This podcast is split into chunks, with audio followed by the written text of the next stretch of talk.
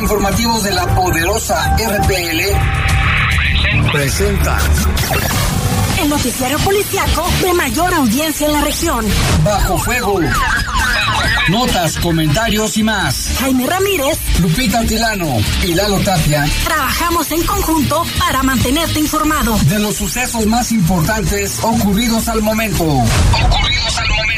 En Bajo Fuego, tu opinión es importante. Comunícate al 477-718-7995 y 96. En Bajo Fuego, esta es la información.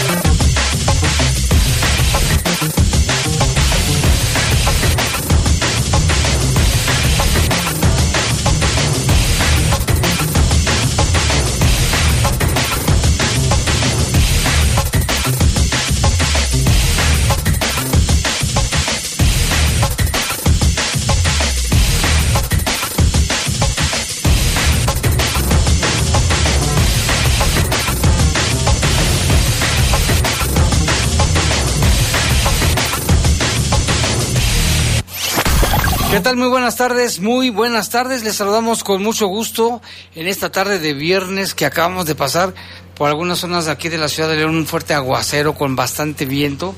Hay apagones de electricidad en varias colonias. No hay semáforos en varios cruceros, también se nos ayudan a reportarlos. Pero bueno, aquí estamos con la mejor intención de mantenernos bien informados. Hemos tenido algunas fallas también precisamente de electricidad pero ya estamos aquí para mantenernos informados. Les saludamos con mucho gusto en control de cabina de noticieros, nuestro compañero Jorge Rodríguez Sabanero. En control máster está Brian Martínez, que anda, corre y corre con eso de la luz. Y bueno, aquí también les saludamos con gusto. En un momento más nos enlazamos con Lupita. Ya está Lupita Atilano allá en por los caminos del sur. Vámonos para Guerrero. Andas allá en Ciguatanejo, Lupita, ¿cómo estás? Hola Jaime, muy buenas tardes, muy bien, gracias a todos los que nos escuchan. Y sí, efectivamente, Jaime, por acá ando en la, en la costa del Pacífico mexicano, la verdad bastante caluroso. Eh, no sé, allá, eh, ahorita creo que está la temperatura ya en, en León eh, o en, Guanajuato, pues eh, alrededor de los 30. Pero aquí en Ixtapas y Guatanejo estamos, imagínate, estamos a 34 grados, pero la sensación térmica es de 38. Y además que la humedad y, prácticamente el día se siente bastante cálido eh, invitarlos también, Jaime, para las personas que van a salir en este periodo vacacional para que se vengan a dar una vuelta acá a Ixtapas y Guatanejo. Fíjate que eh, desde el día de ayer y el día de hoy estuvimos trasladándonos en algunos taxis, la mayoría de ellos, si no es que el 100%, dice que este lugar es muy seguro pese a la situación que se vive en Guerrero y que realmente están esperando obviamente este periodo para que la gente venga y los, los visite. Ayer les comentaba que ya hay vuelo directo de allá del Aeropuerto Internacional del Bajío a, hasta acá, al Aeropuerto Internacional de, de Ixtapas y Guatanejo, pero también el día de hoy se inauguró otro nuevo vuelo desde Querétaro, así que quienes nos están escuchando en el Bajío, pues que sepan que ya se pueden venir eh, para acá y no tener que ir a la Ciudad de México y después realizar el vuelo hasta Itapas y Guatanejo. Ahora ya es más, más sencillo, Jaime, y audiencia. Pues sí, Lupita, ya, ¿les ha llovido no les ha llovido por allá? Es que ahorita, bueno, me salí tantito de la cabina porque tenemos problemas de electricidad. Este, ¿Cómo está ya la situación, si nos lo repites? Sí, Jaime, fíjate que no está lloviendo, eh, está el día bastante eh, soleado y ya les decía, bastante, bastante calor, una sensación térmica de 38, aunque eh, aquí marca eh, la, la, temperatura de acuerdo a la Comisión Nacional del Agua, el Servicio Meteorológico, son 31 grados, la máxima para hoy se esperaba fuera de 34 y la mínima de 27, sin embargo, pues sí, la temperatura está bastante fuerte, bastante elevada, pero ni se siente porque pues acá en la playa dicen que en el mar la vida es más sabrosa. Comentarles también que Cihuatanejo pues eh, tiene alrededor de 126 mil habitantes, clima es muy rico, hay varias playas, por ejemplo, la playa La Ropa, que por acá conocimos, incluye también la, la playa principal, está la playa Madera, Las Gatas, el Palmar, Playa Larga, por mencionar algunas, es un pueblo mágico, está eh, muy cerca de Ixtapa, aproximadamente son entre 15 y 20 minutos. Y estaba checando los precios, Jaime, porque pues hay, hay que ver si te alcanza, no te alcanza, en dónde compras más barato y demás. Y no están elevados los precios por acá. Hay platillos muy accesibles, hay artesanías y hay bastante historia. Lo que me llama muchísimo la atención es la anfitrionía de la gente, muy, muy amables, todos se saludan. Eh, la verdad, en los hoteles también tienen ya esta cultura de, estar trabajando con las autoridades para proteger a las, a las tortugas. Ayer por la noche, cerca de las nueve de la noche, había una tortuga aquí en la playa eh, que salió del mar para poner sus huevos, que ponen entre 90 y 100, y había un guardia de seguridad del hotel cuidándolo. Posteriormente colocaron un letrero que dice nido de tortuga y ahí ya les llaman a las autoridades y vienen, se llevan los, huevos y los colocan en un lugar seguro para que eh, en un término aproximadamente de tres meses puedan hacer estas crías de las de tortugas que muchas de ellas están en peligro de extinción.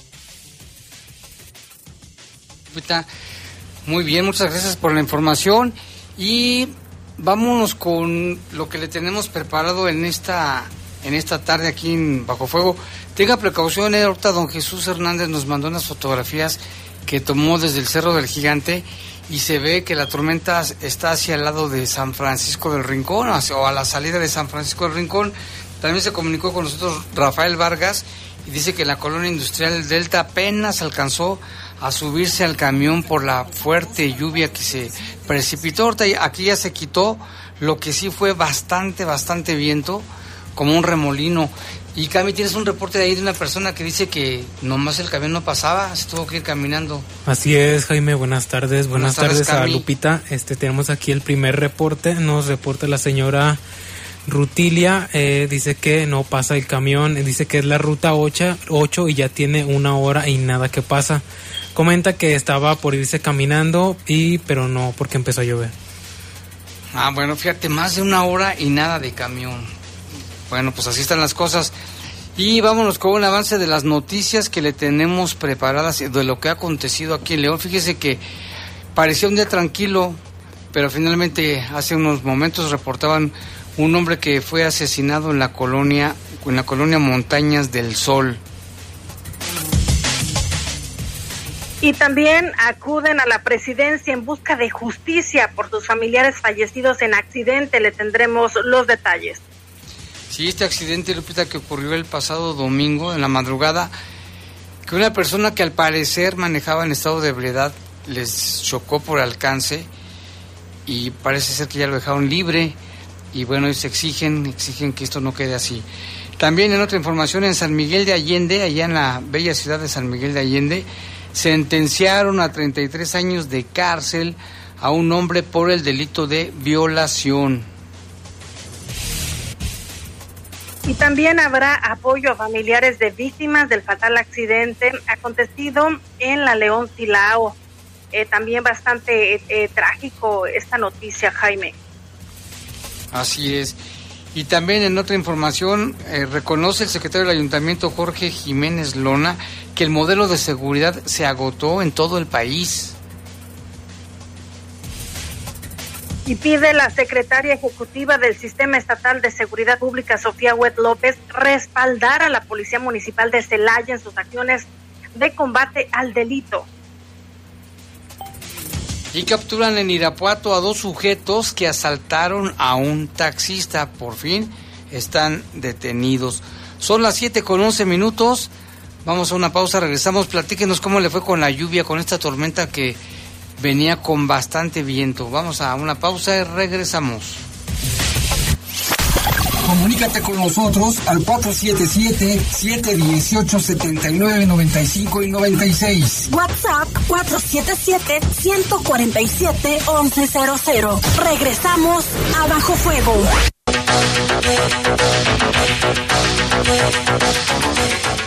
7 de la tarde con 15 minutos. Vámonos con información. Fíjese que, de acuerdo con reportes de la Fiscalía, presuntos asaltantes. Bueno, primero, primero vámonos con esta información que se generó allá en San Miguel de Allende. La Fiscalía obtuvo un fallo de sentencia por 33 años de cárcel y el pago de 28 mil pesos en contra de Alexis Eduardo. Esto como reparación de daño al ser hallado culpable del delito de violación espuria, precisamente en el municipio de San Miguel de Allende. Los flujos de actuación del Ministerio Público intervinieron en este caso de violencia sexual en contra de una menor de edad. Fíjese nada más, ¿eh? Por eso es violación espuria. Acreditaron la evidencia física de lesiones y las consecuencias que en la salud mental de la víctima fueron ocasionadas por estos hechos. Los elementos de prueba obtenidos, además de documentales, reportes forenses, testimoniales, entre otros, corroboraron la culpabilidad y la responsabilidad del imputado. Alexis Eduardo cohabitaba con la víctima y aprovechó su cercanía para ejercer violencia sexual Siempre lo que hacen siempre los, los violadores la amenazaba de causarle daño a ella o a su familia si comentaba lo que le estaba sucediendo. Al, al, sentenciado no tiene derecho a ningún beneficio procesal. Bueno, pues 33 años de cárcel y aparte a ver cómo le va en la cárcel a este cuate. Y hasta aquí Lalo Tapia también. ¿Cómo te fue de lluvia, Lalo? ¿Dónde andabas? Buenas tardes. Estaba en la zona de las joyas y sí se soltó bastante. Pero había como, como tramos, ¿eh? Una parte de, por ejemplo, cuando ya venía en Aristóteles, antes de llegar a San Juan Bosco, por donde está bodega, estaba bastante fuerte. Y ya llegando a San Juan Bosco estaba muy, muy leve. Sí, aquí, aquí primero empezó con aire, con mucho viento, los árboles casi pensé que iban a volar. Pero luego hubo como llovizna, algo de lluvia, pero eso sí, apagones por todos lados. Pero este, ahorita vamos a otra información de la Fiscalía, Lalo, y vamos con este, una, un asesinato allá en Montañas del Sol, ¿verdad? Sí, en Montaña de Piedra y Montaña del Gigante, ahí en esta colonia Montañas del Sol, que es la zona de las joyas. Ahí se reportaba la agresión contra un hombre conocido como el John, es el único dato de identidad que el John. el John. Como John Lennon. Como John Lennon. Y tenía precisamente lesiones eh, por arma de fuego en la cabeza. Eh, los responsables, lo de siempre dos personas en una motocicleta, o lo de casi siempre. Lo de casi siempre. Dos personas en una motocicleta, no hay algún motivo aparente o confirmado por parte de las autoridades en torno al, al porqué del asesinato y pues básicamente la investigación ya está en manos de la Fiscalía. Son 54, Jaime, los asesinatos confirmados en este mes. la tendencia sigue. Fíjate, hoy pensábamos que estaba tranquilo, ¿eh? porque no había habido casos, pero tenía que haber otro. Y ya ves que es la hora, es la hora de que empiezan a, los ataques sí, en, eh, en algunos lugares. Y apenas, pues mañana apenas serían los primeros 15 días del mes, a la primera quincena. Fíjate, todavía ni cumplimos ni los 15 días. Y a ver cómo se pone el fin de semana. Esperemos que esté tranquilo, pero bueno, a final de cuentas ya ahorita ya ni se sabe, ¿no, Jaime? Hay días que son bastante violentos entre semana. Un lunes, un martes, cualquier día ya este... antes el hecho de que era un fin de semana o que fuera mm, quincena era como... como presagio, mal presagio. Exacto. Y ahorita no, ya. Pues casi por lo regular, ¿no? Ya, ya en, las últimas, en los últimos meses, eh, los fines de semana han sido bastante violentos. Adelante, Lupita, te escuchamos. Ah, ya. Sí, les, comentaba que eh, pues es lo que decimos, que ojalá esté tranquilo, sin embargo, pues ya en, en los últimos meses eh, no se ha visto que los fines de semana pues pasen tranquilos, por lo regular aquí, como lo mencionabas, Lalo Tapia, eh, pues el, el, mes pasado, de hecho, fueron bastantes homicidios durante todo el mes, ahorita más de 60 ahí en León eh, únicamente y todavía eh, ni siquiera terminamos o, eh, o vamos a todavía a mediados de este mes. de mes. A la mitad de mes. Y como decía ayer el secretario de Seguridad, Mario Bravo, que hay, es muy cambiante, no hay días que se disparan los delitos como homicidios, robos, hay veces que van a la baja. Y pues ese, no hay un comportamiento como tal. Bueno, que en estos últimos meses la tendencia fue de cuatro diarios, no cuatro homicidios diarios. Sí, en promedio sí, pero eh, que es lo, lo que hablábamos, ¿no? Hay luego días que, que hay un par de días que están bastante tranquilos o que hay uno o en dos días o en tres días, pero luego llega un día donde hay siete, ocho, ¿te acuerdas? Eh, hace tiempo hubo en un día que fueron diez, como en tres, cuatro horas más o menos. Entonces, nosotros hablamos de promedio, pues. Sí, es un promedio. de cuatro al ¿Qué opinas de ello, Lupita? Pues eh, yo creo, Jaime, que eh, ya lo decían las autoridades, se están haciendo estos trabajos coordinados, también se está implementando tecnología, aunque no es eh, obviamente la tecnología por sí sola la que va a funcionar, también se requiere el trabajo coordinado con los ciudadanos, de que denuncien, de que estén atentos de quién vive al lado, posiblemente su, su vecino, este, si ven alguna, por ejemplo, lo típico, vemos una fuga de agua y no la reportas porque crees que ya alguien, que alguien más la reportó. O bien ves un, un incendio y crees que no va a pasar a mayores, que al ratito va a llegar bomberos y resulta que ya ese incendio pastizal terminó también con el patrimonio de las personas. Entonces yo creo que es un trabajo constante y sobre todo que no se debe politizar la seguridad porque no, no, no va por ahí el asunto. Vemos homicidios no solo en, Guanajuato, sino a nivel nacional, en, en, torno a, por ejemplo, hablábamos de Guerrero, lo que sucede también en Tamaulipas, en el estado de Jalisco recientemente con, con estos explosivos que acabaron con la vida de seis eh, elementos, tanto de seguridad como de la Fiscalía, 12 lesionados, y pues es un trabajo constante y de forma coordinada que se estará trabajando. Así es. Y bueno, vamos a pasar a otra información, Lalo porque también esta es información de la Fiscalía, allá en Irapuato presuntos asaltantes fueron detenidos tras robarse un vehículo y pertenencias al conductor. La Fiscalía formalizó una investigación en contra de esta persona de nombre Horacio Israel, acusado de robar sus pertenencias y un vehículo a un conductor de plataforma. Esto fue el pasado 8 de julio del 2023. Resulta que al filo de las cinco horas el ofendido circulaba a bordo de su vehículo de motor marca Suzuki, modelo 2022, cuando recibió la solicitud de pasar por unas personas en la calle Mariano Abasolo y llevarlos a la residencia La Palma. Todo esto en Irapuato.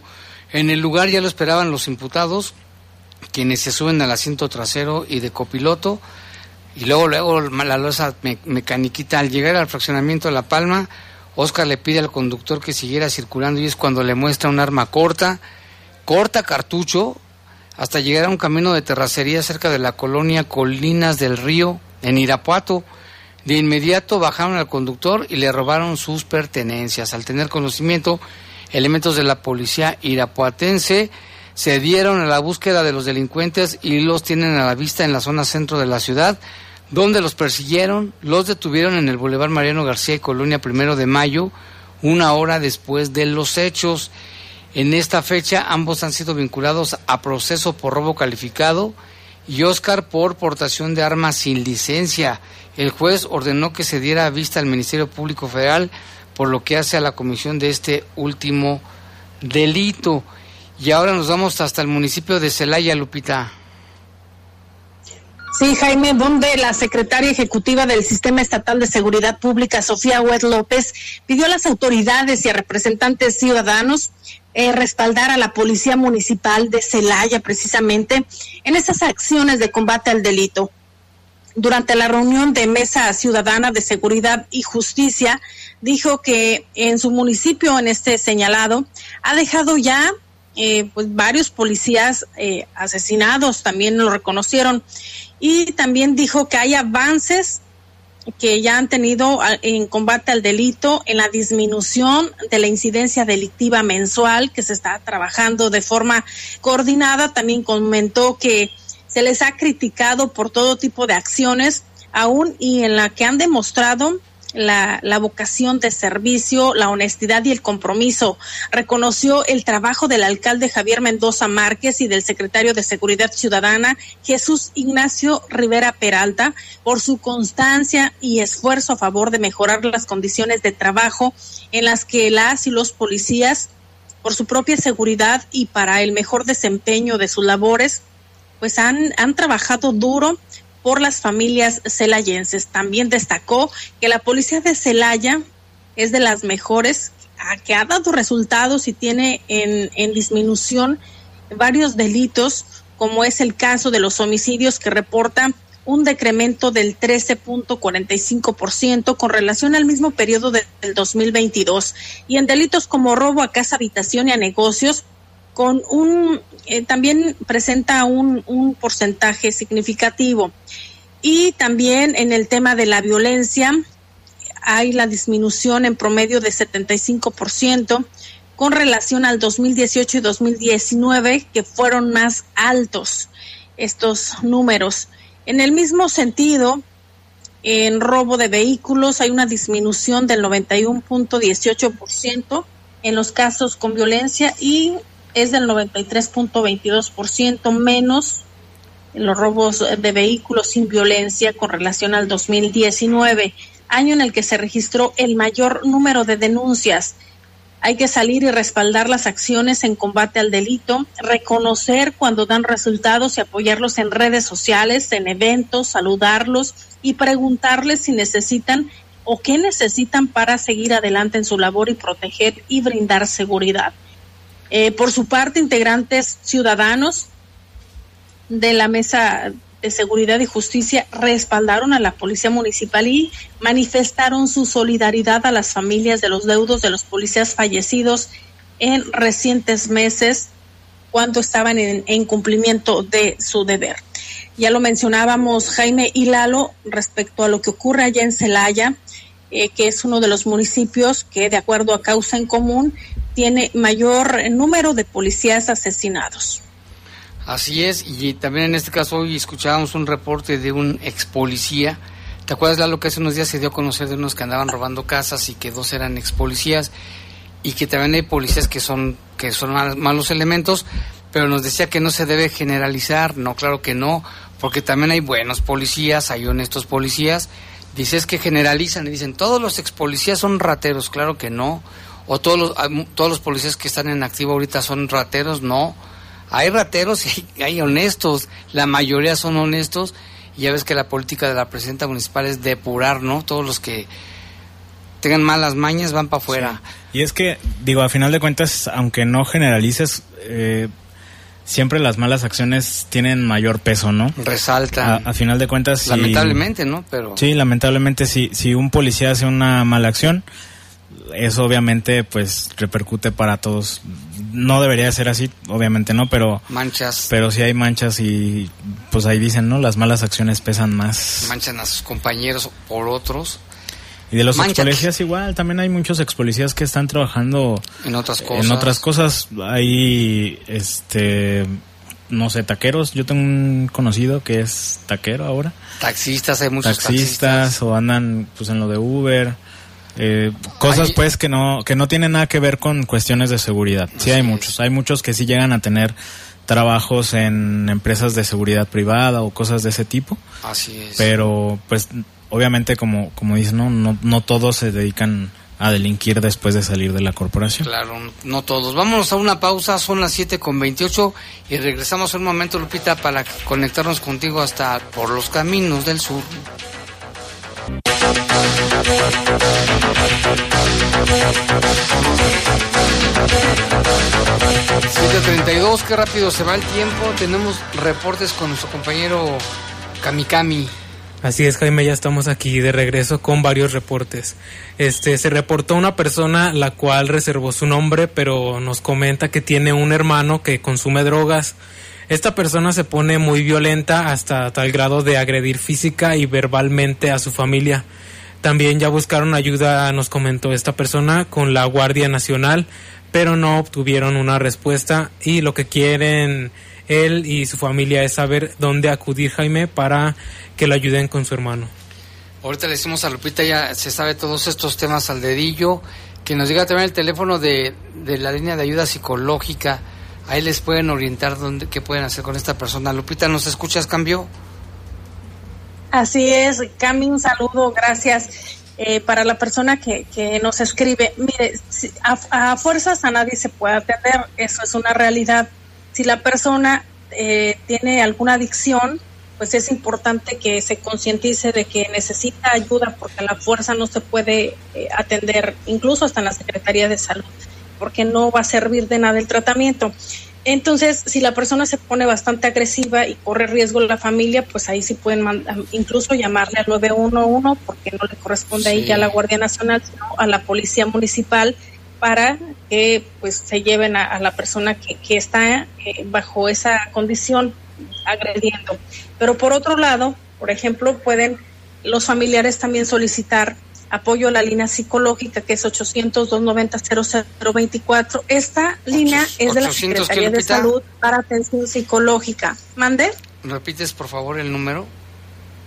Claro que sí, con mucho gusto. Es 800-290-0024. 800-290-0024. Esa es la línea eh, de, de, ayuda de la Secretaría de Salud del Estado de Guanajuato en cuanto a atención psicológica pero si es necesario, por ejemplo, que lo platiquen en familia, que, tomen una decisión y que cuando no esté bajo los influjos de algún tipo de droga, eh, su hijo, su familiar, pues sí lo lleven a que solicite o, que sea atendido en los diferentes centros de la Secretaría de Salud.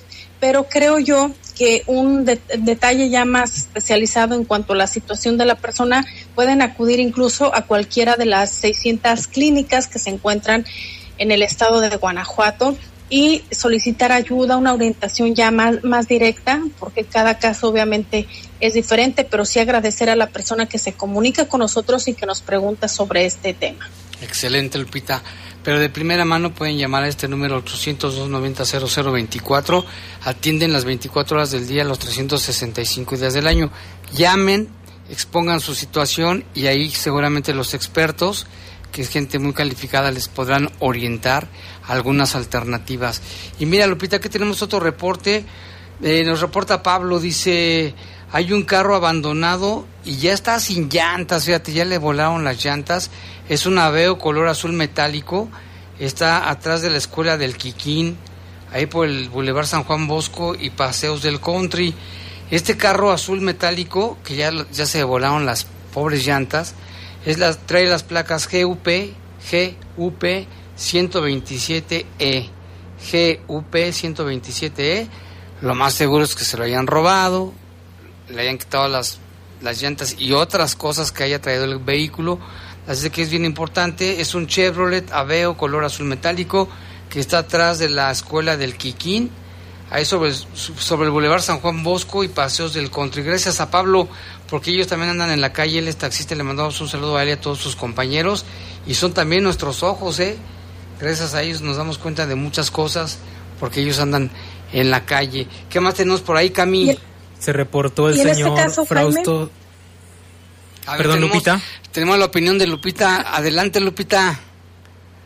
En este caso también de ese vehículo abandonado es necesario que se le dé aviso a la autoridad porque eh, lo tienen que retirar de ahí en caso de que tenga algún reporte de robo. Ellos checan en, en, el, en la plataforma eh, de acuerdo al número de placa y también al número de serie que coincidan y si tiene algún reporte lo tienen que retirar y hacerlo conducente en cuanto a la competencia que, que tiene tanto la municipal y ponerlo a disposición del, del, Ministerio Público en caso de que tenga algún reporte de robo o bien sirve el, el repetir las placas por si alguien se lo robaron pues que sepa que está ahí abandonado. La verdad, las repetimos, Lupita, permíteme un segundito, por favor porque ya, acá está el papelito, acá está. Ahí van, mire, es la placa GUP 127E. Tengo entendido que ya lo reportaron al 911, de todos modos lo repetimos, es un Chevrolet Aveo azul metálico San Juan Bosco, Paseos del Country, atrás de la escuela del Quiquín. Y Cami, tiene otro reporte, por favor. Así es, el señor Frausto Sánchez Pérez nos comenta que siempre nos escucha y estaba poniendo atención acerca del tema de los policías honestos y los que no lo son. Dice que el sábado pasado él iba caminando tranquilamente por la calle, pero lo pararon los policías. Dice que él no puede caminar muy bien y tal vez los policías confundieron que él estaba en un estado pues diferente y le revisaron las pertenencias que él tenía, este, su cartera y ya cuando él se estaba retirando se dio cuenta de que no tenía el dinero que él tenía. No puede ser, es que los denuncie. ¿Qué dices de esto, Lupita?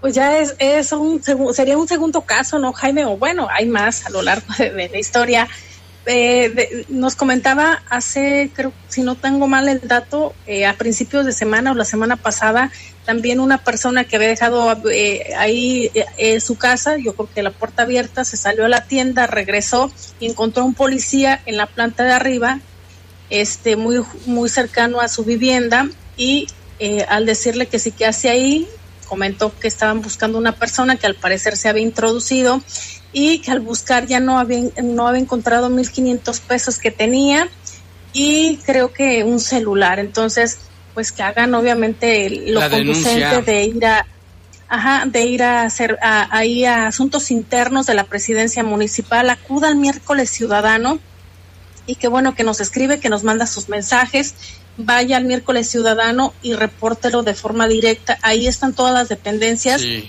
y comente su hecho para que no haya estos policías que estén robándole a la gente en lugar de, cuidarlos, de hacer su trabajo. Y además lo ha dicho la alcaldesa Alejandra Gutiérrez Campos, que no va a tolerar que haya gente corrupta, ni tampoco eh, policías deshonestos cuidando a las y los leoneses. Entonces, pues vale la pena que haga su denuncia de, de forma oficial con la autoridad competente. Claro, muy bien, Lupita. Tenemos más información de precisamente del asunto de, de, Guadalajara. Ahí tenemos la información, Lupita. Es un comunicado que da a conocer la Unión Regional de Búsqueda del Bajío. Son tres páginas, pero están cortas, Lupita.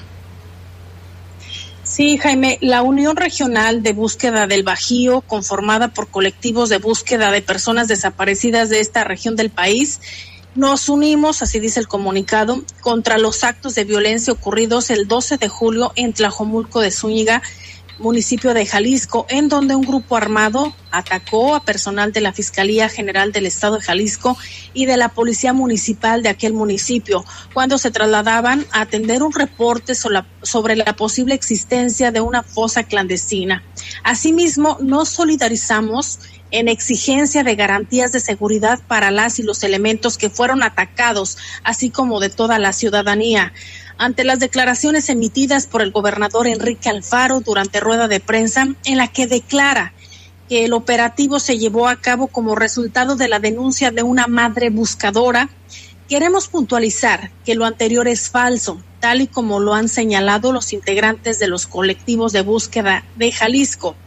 De igual forma, el mandatario informó que las diligencias de exhumación y las búsquedas en campo quedan detenidas hasta no haber revisado los protocolos de seguridad. Las declaraciones del gobernador son irresponsables, estigmatizantes y revictimizantes, pues buscan responsabilidad, responsabilizar a las y los familiares por los actos de violencia ocurridos.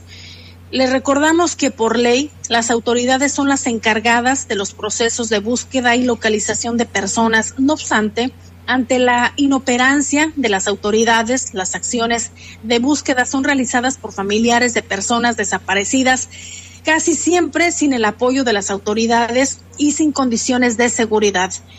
Para contextualizar, le recordamos al gobernador, así lo señalan el comunicado, y a la opinión pública que Jalisco es la entidad con mayor número de personas reportadas como desaparecidas en el país, con 14.906 personas en registro nacional de personas desaparecidas y no localizadas al corte del 13 de julio. Además, en el municipio de Tlajomulco se han localizado casi la mitad de las fosas clandestinas identificadas en esa entidad eh, desde el 2019. Es sumamente grave que ante el escenario que se presenta, el mandatario pretenda detener y condicionar la continuidad de la búsqueda de personas. La normatividad en, la, en materia indica que una vez que el Estado tiene noticia de la desaparición de una persona, tiene la obligación de continuar la búsqueda hasta su localización sin condicionarla o que los familiares participen de manera constante en el seguimiento. Por lo tanto, los colectivos que integramos la Unión Regional de Búsqueda del Bajío exigimos al gobernador Enrique Alfaro reforzar los protocolos de seguridad para garantizar las acciones de búsqueda de personas desaparecidas, realizar las acciones necesarias en todo lo necesario para que las familias puedan participar en las búsquedas tal y como dicta la ley general en materia de desaparición el protocolo homologado de búsqueda y los principios rectores para la búsqueda de personas desaparecidas de la Organización de las Naciones Unidas. Detener la narrativa estigmatizante, pues vulnera los derechos humanos de las familias buscadoras.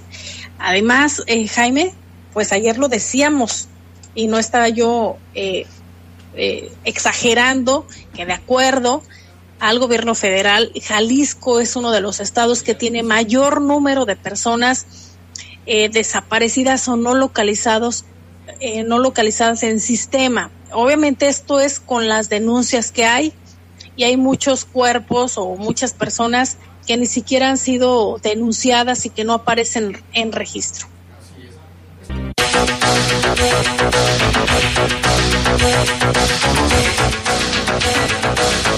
Qué rápido se va el tiempo, ya casi se nos, termina el tiempo aquí en Bajo Fuego y tenemos mucha información. Fíjese que se manifestaron afuera de la presidencia municipal familiares de Ana Lilia y de Moisés, víctimas de un accidente que fue provocado por una pareja que conducía presuntamente en estado de ebriedad. Ya las autoridades tienen conocimiento. Los familiares y sus amigos de estas personas lamentablemente acusan de indolencia y contubernio a las autoridades. Ellos consideran ello porque dejaron libre al responsable de este fatal choque que le arrebató la vida a dos personas. Vamos a escuchar lo que comentaron. José Alejandro Gómez Ramírez, hijo de Ana Lilia. ¿Qué pasó? Platícanos. Este, lamentablemente mi papá y un amigo Moisés, mi mamá y un amigo Moisés, perdieron la vida en un, accidente a causa de la imprudencia de un automovilista en estado de ebriedad. El hecho se registró en la carretera federal 45 a la altura del aeropuerto. Se hicieron temas de peritaje, se detuvo al ladrón, se, se le detuvo al culpable en ese momento. Guardia Nacional fue quien detuvo al responsable, le hicieron alcoholímetro, salió muy elevado de alcohol. Al momento que llega la seguridad pública del estado, de la de la ciudad de Silao, todo se, vuelve muy gris. Quieren dejar en libertad al, al culpable, Guardia Nacional se resiste, lo llevan detenido. El Ministerio de Silao está encubriendo muchas cosas. fuimos a checar el expediente. Mi hermana fue a hacer declaraciones. No querían tomarle la declaración. Se la tomaron y ponían cosas que no eran.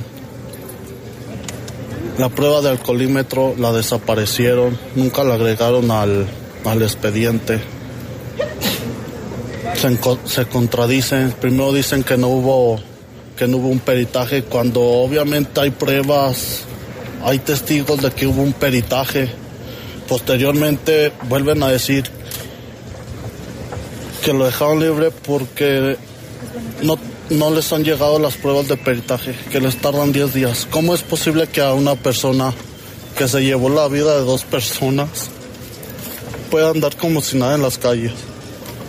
Por ¿A qué le atribuyen ustedes tantas inconsistencias?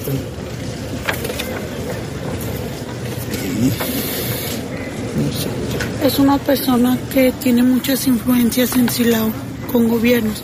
Viene de familia de políticos en Silao. ¿Quién es? Oscar Iván. ¿Oscar, Iván qué? Sí tengo el nombre completo, pero me reservo por, por, temas, legales. ¿Él que es empresario? ¿Es que Es hijo de algún político de Silao. ¿De un político? ¿De qué partido? No, no lo sabemos. Es toda la información que tenemos Ella, Ella es María Fernanda, es hija de los dueños de unos transportes también. Al parecer eran dos personas las que Eran dos personas las que venían alcoholizados. Ella venía manejando y él se culpó. ¿Y los han tratado de contactar, no sé, para buscar algún tipo de, de justicia no. Ya cerraron sus redes sociales. Plano no hay nada. No, hay nada. De hecho, yo, yo estuve en el accidente, yo venía en la camioneta con mi mamá y en cuestión de segundos se llevaron a Fernanda del lugar, llegaron los abogados, este me fue muy rápido el proceso para dejarlo en libertad solamente porque él no ha tenido problemas con la justicia. Es lo que a mí me dijeron en el MP de Silao, que por eso es que lo dejaron libre, porque como él nunca ha tenido problemas con la justicia, él es una santa paloma, por eso es que lo dejaron libre y no hubo ni siquiera una fianza cuando él cobró la vida de dos personas. Este, este, este hombre eh, que señalan ustedes, su, familiar político actualmente tiene un cargo o simplemente es político? Ahorita está ejerciendo como servidor público. No, sabemos la verdad, solamente sabemos que es de familia muy influyente ahí en, en Silao. Platicaban que no te querían brindar atención médica. En el lugar no se me quería brindar alguna atención médica. De hecho, hubo una chica de ahí de las colonias que se acercó conmigo y ella era la que estaba exigiendo, ya que yo comencé a vomitar sangre. Bueno, pues qué, historia tan tremenda. Los familiares dijeron que nunca han otorgado ningún perdón al responsable al que acusan que la fiscalía lo dejó libre sin hacer investigaciones. Los hijos de Analia temen que el conductor se dé la fuga y no se haga justicia. Ojalá que también le pidan ayuda pues al gobernador, ¿no? Que le que los escuche, porque es una situación muy difícil. Y también Lupita, pues el municipio se comprometió a apoyar en gastos médicos y funerarios a los familiares de Ana Lilia. Sí, Jaime, sobre este fatal accidente, eh, ya dijo el municipio de León que apoyará con los gastos médicos y funerarios a los familiares de Ana Lilia y Moisés, víctimas de este fatal accidente que sucedió, lo decíamos, en dirección de Silao a León la madrugada del domingo 9 de julio. Jorge Jiménez Lona, secretario del ayuntamiento, agregó que también van a enviar un documento a la fiscalía para que los deudos a, los deudos se les pueda asignar un, un asesor victimal con el apoyo de la Comisión Estatal de Víctimas. Aquí las palabras de Jorge Jiménez Lona. Bueno, primero comentarles, eh, la alcaldesa desde un inicio nos pidió hacer contacto con ellos, el contacto lo tuvimos ya desde antier, ayer estuvieron en casa de Diana, eh, hoy bueno se incorpora Emanuel, la alcaldesa los atendió ahorita, estuvieron platicando con ella y bueno, el apoyo efectivamente va a ser desde los traslados porque los hechos ocurrieron en Silao, la, carpeta se está llevando en Silao. vamos a estar acompañando y apoyando con los traslados el apoyo de gastos funerarios, apoyo de gastos médicos. Y bueno, eh, pues todo les explicó la alcaldesa que es un proceso que se lleva con autonomía. Sí le externaron algunas inquietudes, se comprometió ella a verlo con el fiscal. Eh, también se va a hacer un oficio directo a la fiscalía por parte de las víctimas donde se les va a externar lo que ellos han percibido y han sentido.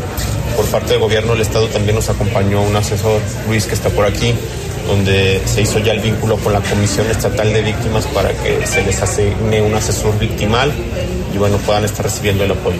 ¿Sí hubo aquí alguna pues, impunidad o presunción de impunidad? Bueno, yo no quisiera ahorita adelantarme, es un proceso que, que, se está investigando, lo que bueno, ellos señalan es eh, la inconformidad de que esté en libertad, hay dudas de todavía de quién venía manejando, hay, hay muchas versiones.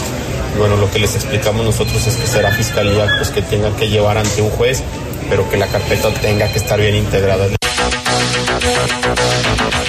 Justamente, Lupita, estas personas, acompañados de amigos y familiares, realizaron una, una marcha desde las 10 de la mañana de la, del arco de la calzada. Se hizo esta marcha por la calle Madero para pedir justicia por la muerte, dice, de su mamá, dice su hijo, Ana Lilia, y por Moisés. La marcha inició en el arco de la calzada de León terminaron en la presidencia municipal, donde ya escuchábamos al secretario del ayuntamiento, fueron recibidos por la propia alcaldesa, les está ayudando en gastos médicos y, médicos y también en asesoría. Iban todos, la mayoría vestidos de blanco, pedían justicia y que el asesino pague por la muerte de su mamá y de Moy. Este asesino ya fue liberado sin fianza ni nada, es lo que comentaban la gente, pues muy indignada. Y Lupita, también sobre, sobre el modelo de seguridad, dijo el, secretario que esto ya se agotó. Sí, lo entrevistaron eh, a Jorge Jiménez Lona, secretario del ayuntamiento, respecto a la situación de seguridad en, León y dijo el, que el modelo no solo está agotado en León, sino que es un fenómeno a nivel nacional.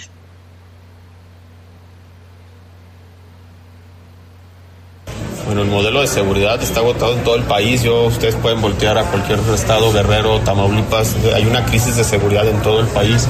Yo no, vea, no veo que es un, tema en León. Lo que está haciendo la alcaldesa un compromiso de reforzar. Recordemos que la seguridad es responsabilidad de los tres niveles de gobierno, federal, estatal y municipal. Lo que ha pedido la alcaldesa es el compromiso. Ha estado en reuniones con las fuerzas federales bueno, estamos haciendo eh, lo que está en nuestra cancha para poder reducir esos números. ¿Qué está fallando aquí en el municipio de? Bueno, no es que esté fallando, más bien eh, el tema, lo que nos están informando, que es el tema del nivel de consumo que se está generando, la pugna que hay entre grupos. Y bueno, lo que estamos pidiendo es la cooperación y el trabajo en conjunto con las fuerzas federales. la opinión del secretario de Seguridad, Lupita, nada más rápidamente ya nos vamos un reporte del, del autobús nos dice Ruth que se tardó casi hora y media en pasar el camión.